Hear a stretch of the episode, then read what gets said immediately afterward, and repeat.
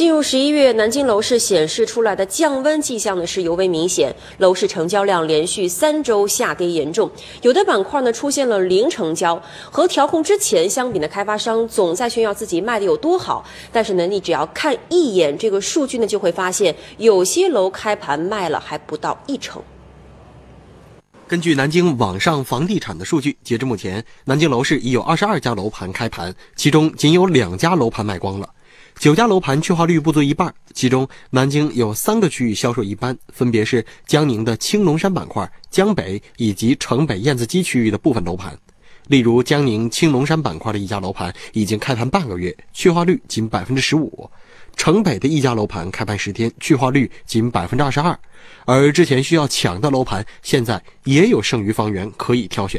记者来到了今年一直较火的南京南站板块。这家楼盘在调控前后分别加推过房源，但销量明显发生了变化。第一次是几乎全部卖掉了，第二次的话我们还剩一部分，因为在这种市场环境下来说，怎么来说呢？第一，本身购房客的话，他的资格资金很有限；第二一个的话，主要是续客时间太短了。开发商上传的销售数据显示，上周开盘的三号楼还有五十套房源没有售出。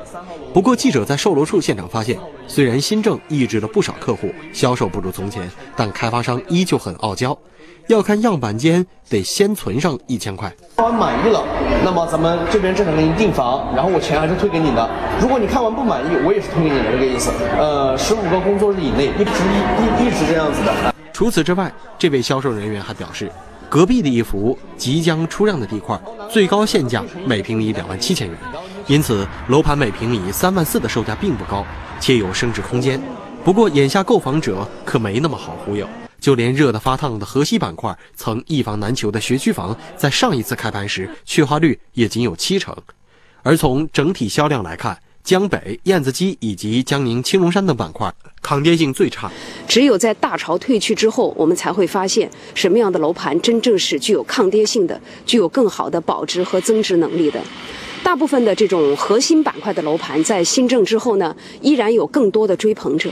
而一些新兴板块，因为它只是一些规划上的利好，真正落地还需要。比较长的一段时间，常态来看呢，在年关前后呢，开发企业的回笼资金压力会比较大。差的不多的，遇到这么